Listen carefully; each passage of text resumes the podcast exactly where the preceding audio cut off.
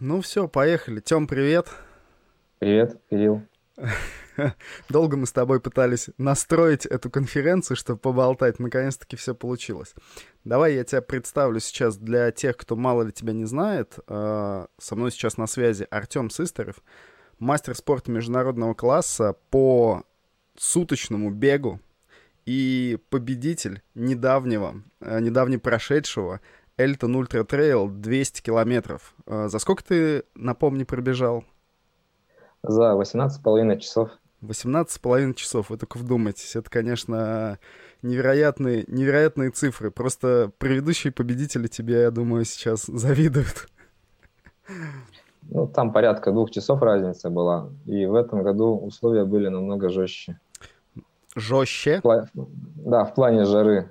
А, ну вот об этом мы с тобой тоже поговорим, по- чуть-чуть попозже поговорим. Да, мы как раз же с тобой виделись э, последний раз, по-моему, два года назад на Эльтоне. Да. Э, что за эти два года вообще изменилось в твоей жизни? Вот за эти два ну, года карантина, как, как ты жил, тренировался? Какие планы были и какие как бы не состоялись? Планы были рекорд России поставить на сутках, но там не сложилось по питанию в большей степени. Планировал также Эльтон бежать еще в 2020 году, но там перенесли, два раза переносили сначала на август, потом уже на следующий год. А в этом году уже сразу решили в августе провести. Раз уж начал говорить про условия, э, ну и так понятно, что Эльтон достаточно жаркий забег. Э, как была подготовка твоя построена?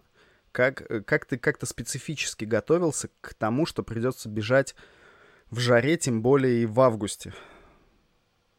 Ну, специально не приходилось готовиться, потому что у нас лето было жаркое, и вообще по России во многих местах было очень жарко в это время. Поэтому само собой так получилось, что приходилось тренироваться в жару. Но специально, допустим, днем, когда самая жара, я не бегал. Ага. Только утром или вечером, потому что можно было просто еще перегореть до старта. Да, это большая проблемка.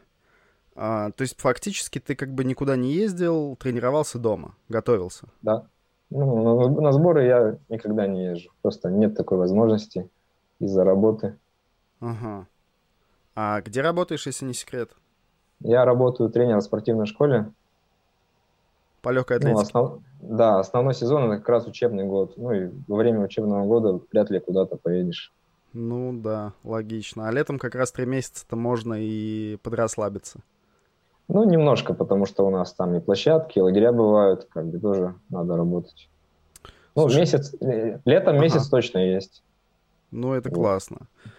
Ты как, э, расскажи, болел, не болел? Э, ковидом, потому что, ну, многие спортсмены из-за того, что где-то переболели, как сезон пошел наперекосяк весь, кто-то еще там не успел э, восстановиться, кто-то наоборот, вот только я сейчас смотрю, там, приболел. Ну, по ощущениям мне казалось, что я переболел, а так я не знаю, как бы я не часто сдаю эти анализы. Понятно. Вот. То есть чем-то болел, 20... но анализов не Да, сдавал. в 2020 году как бы сильно болел зимой. Ну, по симптомам было похоже на ковид.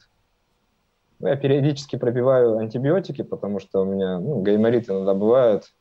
Вот, ну, там антибиотики почти такие же, как от ковида идут. Возможно, просто ну, подлечился. А, один из главных вопросов а, по поводу гонки был, а, в чем ты бежал и менял ли кроссовки по дистанции. Я видел, что это были Nike. Расскажи поподробнее про кроссовки. Да, вообще. Только про кроссовки, да? Ну, с ну, верхом и так понятно. Там была, в принципе, обычная легкая майка, обтягивающие тайсы короткие. Ну и все. А кроссовки были Nike Vaporfly Next. Они уже тоже отжившие, можно сказать.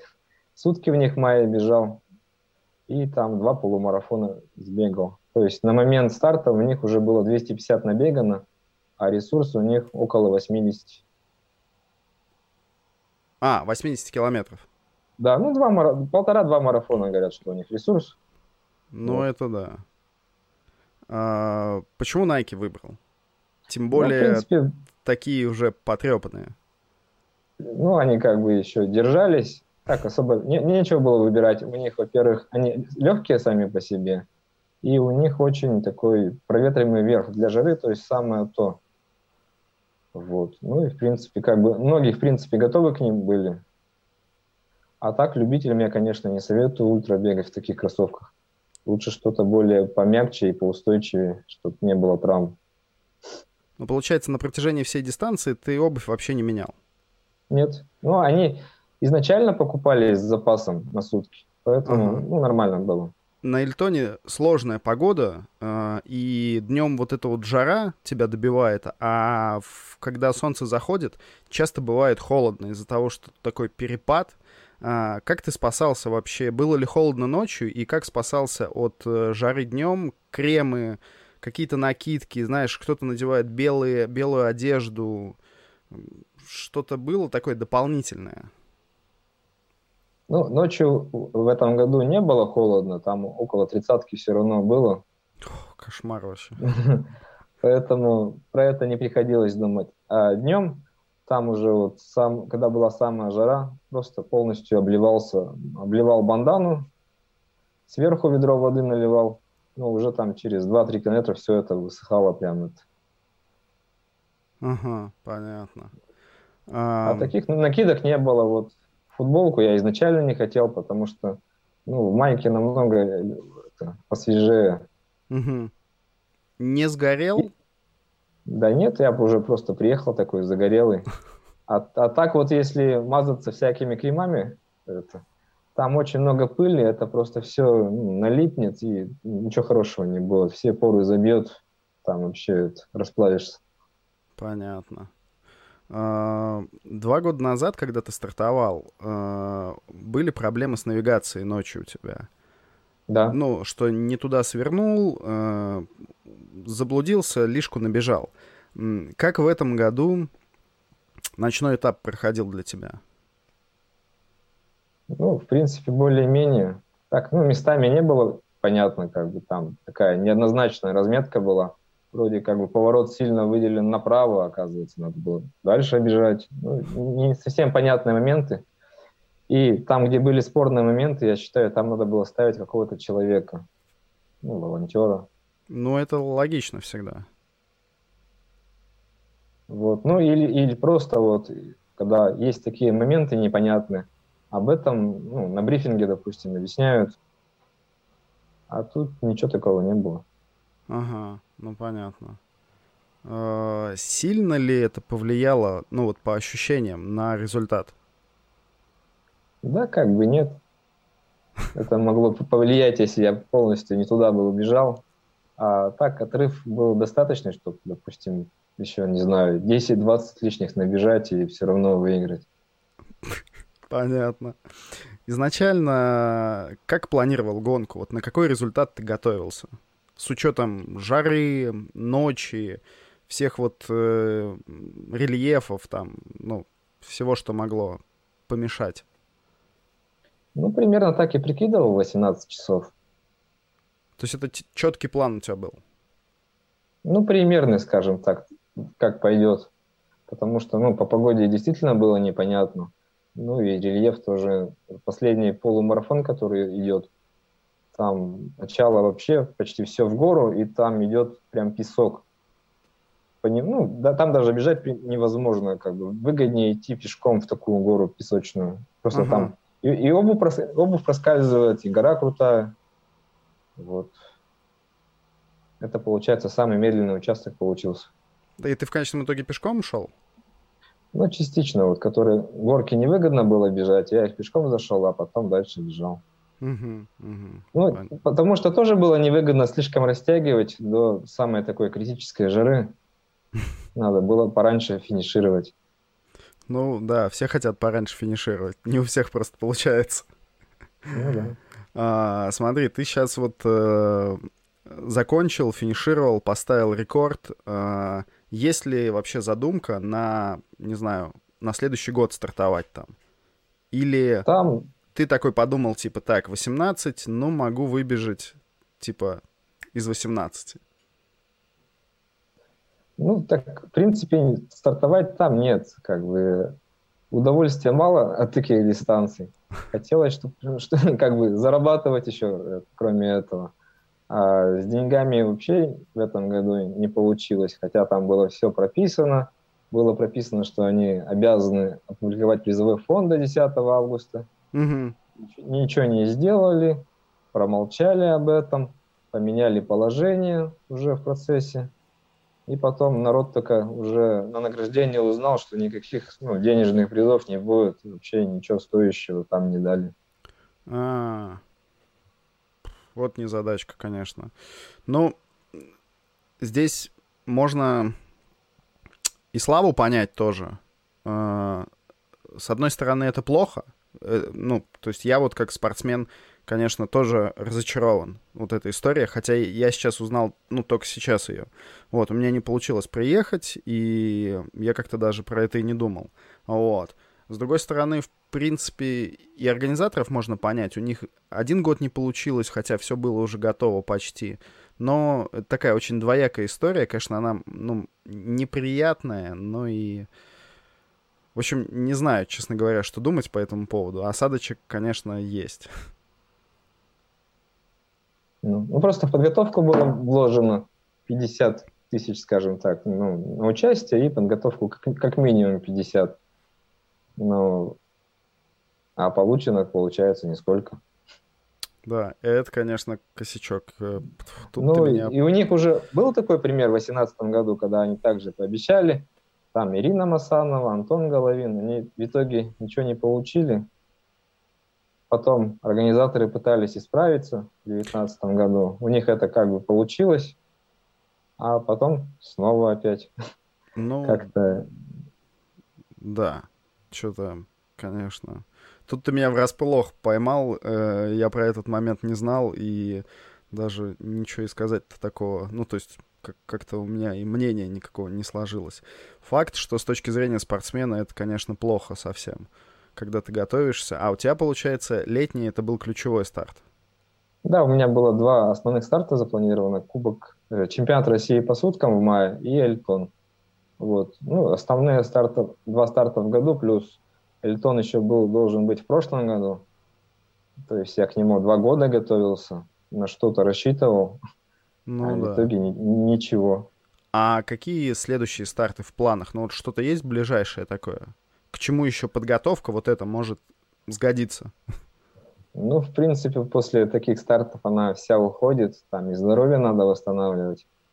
В этом году, ну, такие какие-нибудь мелкие старты. Не, не на результат, просто как тренировка. Ага. А в, в следующем году я все давно хочу съездить в Сочи на марафон, где сейчас чемпионат России проходит. Да, да, Это, да. А, по трассе Формулы-1 в начале апреля. Вот. Там бы хотел поучаствовать. Потом, может, еще один-два марафона побегу. И в следующем августе побегу Кубок России по суткам. Ага. А ну, марафон... тоже уже на рекорд, скажем так. На рекорд России? Да. Потому что тут э, как раз, когда мы с тобой переписывались, в выходные, случилось-то вообще страшное. Да, вечный рекорд был побит. Да, потому, Потому что я, честно говоря, когда услышал про это, что пробежал Сорокин, ну, типа, тогда еще это было, он еще бежал, и это было 308 километров, и я такой, да нет, ребят, ну, что вы мне говорите, это какая-то фигня. А потом, как, когда в реальности я это все увидел, я, честно говоря, ну, у меня нет слов. Нет слов, потому что это что-то вообще дикое. Что думаешь да, по это... этому поводу? Я думаю, это даже посильнее рекорда Кипчоги будет. Вот, вот, многие сказали о том, что это не то, что на уровне двух часов марафона, это запредельная какая-то история. И э, просто да. люди про это не знают. Потому что, ну, марафон из двух, он был разрекламирован, а здесь это такое событие, которое раз и произошло. И никто мало того, что не следил, никто вообще про это не знает. Ну, кто не сильно увлекается длинными бегами. Да. Ну, сейчас уже начали писать во многих ресурсах российских. Ну, просто немногие смогут оценить этот результат, кто сам не бегает длинные дистанции. Ну, по среднему темпу, конечно, можно понять, что это за результат. Это 4.40 все сутки да. на километр. А, ты планируешь на рекорд России бежать. А, как, да. как, какой результат? Примерно 200 хочешь... Вы... Ну, как минимум побить. Ну, 290 как бы охота показать. 290 и выше. Ага. Ну, это, слушай, это очень круто, потому что мы там со, со знакомым переписывались, и он такой, типа, ну вот, что сейчас, там, 270 километров там за сутки, это как бы никого не удивишь. Я такой думаю, блин, слушай, ну 270, это как бы, я не знаю, это очень круто. Ну прям, ну это 270, это реально круто. Вот. Ну это намного сильнее, чем уровень международника, скажем так. Ну да, ты можешь приезжать, мне кажется, на многие достаточно крупные суточные мероприятия из, и выигрывать с, с результатом 270. Ну, 270 можно даже, если повезет, там при определенных обстоятельствах быть призером чемпионата мира или даже победителем. Ну, может быть, да. Но вот когда вот так вот ребята бегут на одном мероприятии 309, а второй результат 297 у тебя, это, конечно, ну, что-то страшное происходит. Ну, ну да, ну просто на чем- официальных чемпионатах не всегда получаются рекорды. Там или условия не позволяют, или время старта не очень удачное. А вот на коммерческих люди чаще ставят рекорды, когда вот прям готовятся. Ну да, тут как бы... Так же, как и олимпийский марафон, никто не бежит на рекорд. Uh, вот про это, конечно, многие дискутируют, типа, почему люди, которые бегут, uh, ну, там, я не знаю, там, 2.05, там, 2.03 марафоны, почему они на Олимпиаде бегут там намного хуже? Ну, в этот раз как бы условия были очень тяжелые. Там была сильная жара. Если они бежали бы где-то осенью или весной в какой-нибудь европейской стране, где там погода, допустим, плюс 10, вот там оптимальные условия. А когда в тени 30, там ничего хорошего не покажешь. Ну, в принципе, да. Ты какой результат хочешь э, в следующем году на марафоне показать? Ну, порядка 2.20. Давно хочу пробежать, но марафон ни разу не бежал с серьезной подготовкой. Ага. А лучший твой сейчас на данный момент? 2.24. Блин, отличное время. Для человека, который специализируется на сутках. Ну да. У, Кур... у Куроса, у которого стоял рекорд э, мира на сутках 303, у него личка была 2.25. Ну, смотри, по марафону Куроса ты уже превзошел. Да. Поэтому несколько лет у тебя есть еще потренить и, может быть, где-нибудь э, схлестнуться с Сорокином. Ну, попробуем. Ну, просто вот у Сорокина, и когда я пробежал первые сутки э, в 2018 году, uh у меня э, этот результат сразу стал выше его личного рекорда. У него на тот момент вроде было 262, если я не ошибаюсь. Mm. То, то есть он тоже резко спрогрессировал за последние 2-3 года. Uh-huh. А, ну, то, это... что, то, что он в Nike бежал.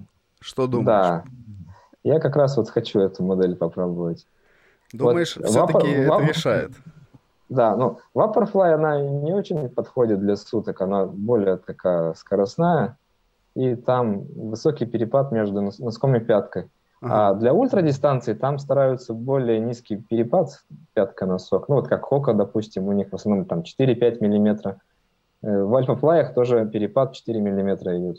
Посмотрим. Интересно, сколько, сколько в последующем будет э, суточников использовать э, как раз вот э, Nike карбоновые или вообще другие модели с карбоновой пластиной. Ну, сейчас мировая элита как бы вовсю использует. А для любителей я бы, конечно, не рекомендовал, потому что там, ну, тоже запредельный уровень подготовки должен быть, чтобы все сутки бежать в такой обуви. Ну да, ну и все сутки бежать по 4.40, извини меня. Да. Ну просто вот в этих карбоновых не всех даже хватит на марафон. Определенно, вот. если ноги не готовы, да. это факт. А, расскажи про интересную штуку, а, про питание на 200 километров. Как ты если это не секрет, конечно, потому что многие, да во-первых, нет. не хотят делиться. Ну, там осо- ничего особенного не было, там было все достаточно скудно.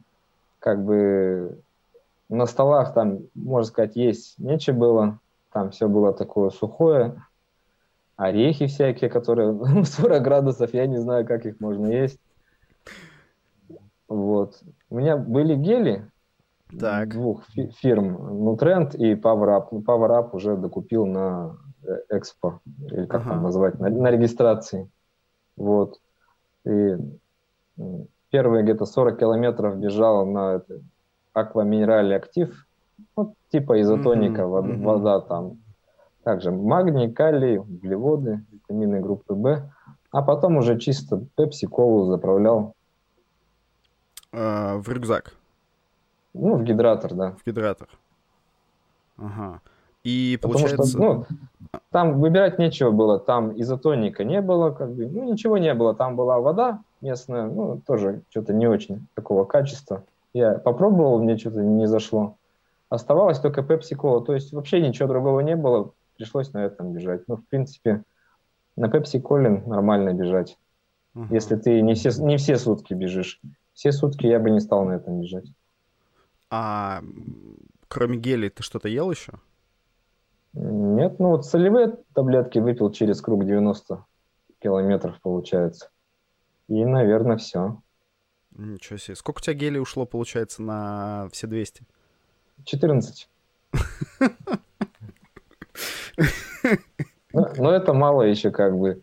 Некоторые там, вот калькулятор заходишь, ну, ну тренд, там на 100 миль что-то чуть ли не 30 гелей выдает, как бы.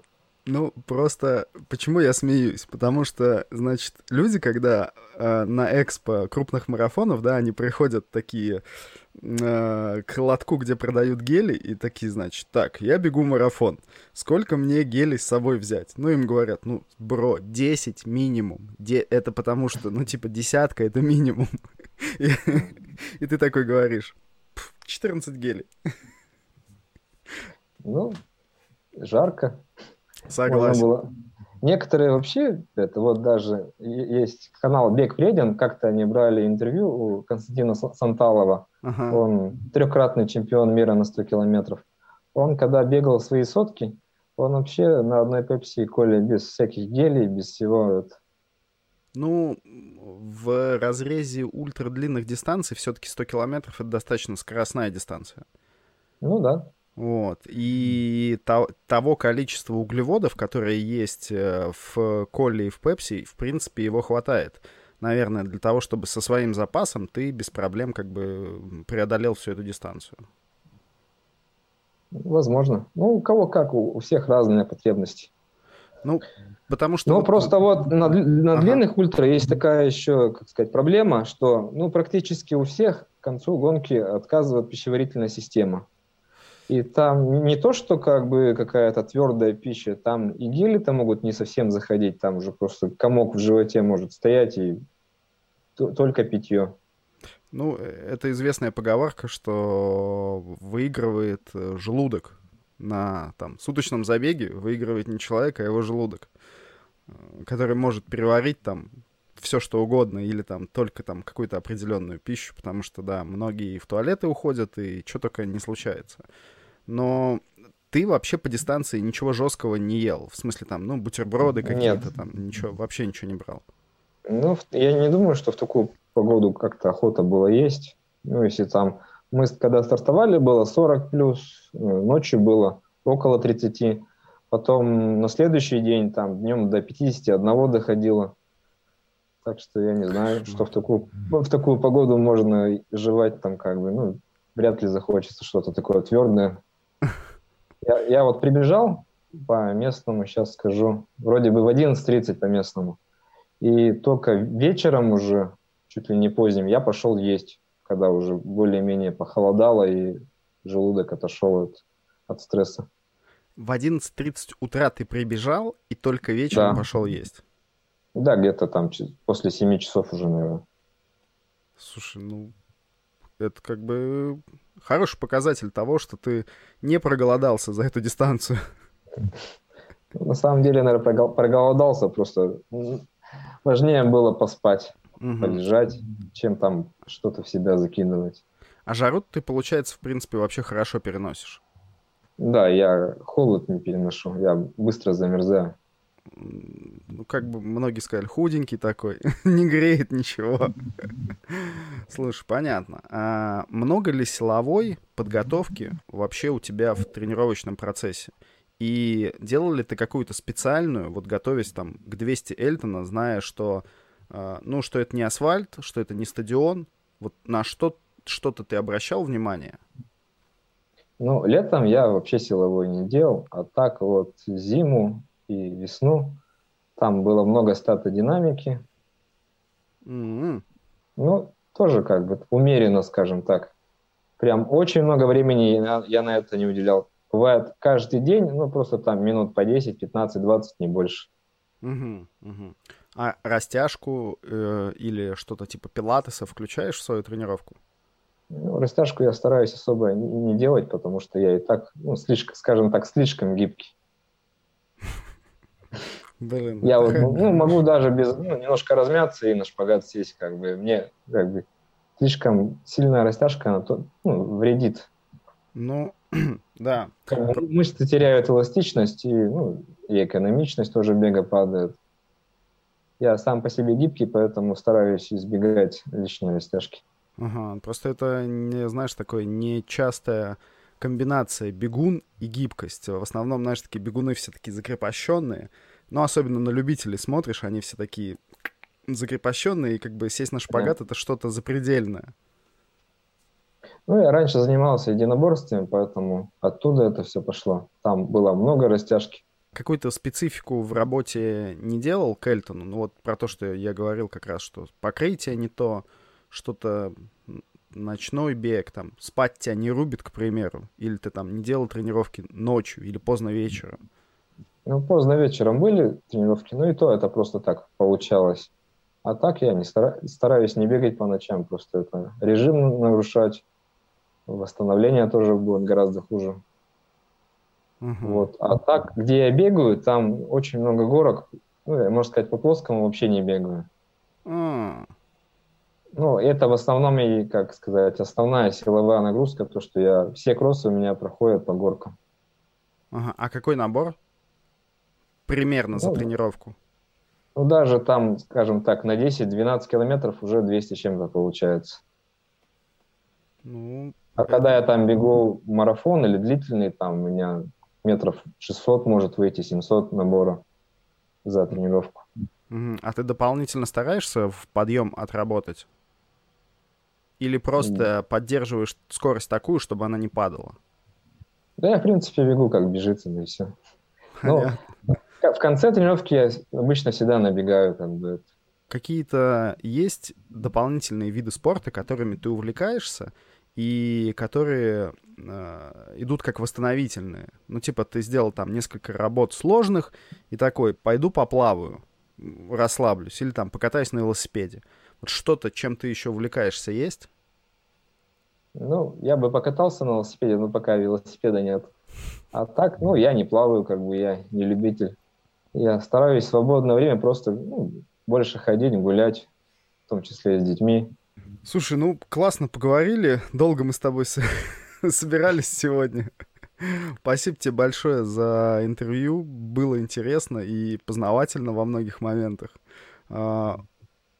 Обязательно желаю удачи в следующем сезоне и жду нового рекорда России. Хорошо, спасибо, буду стараться.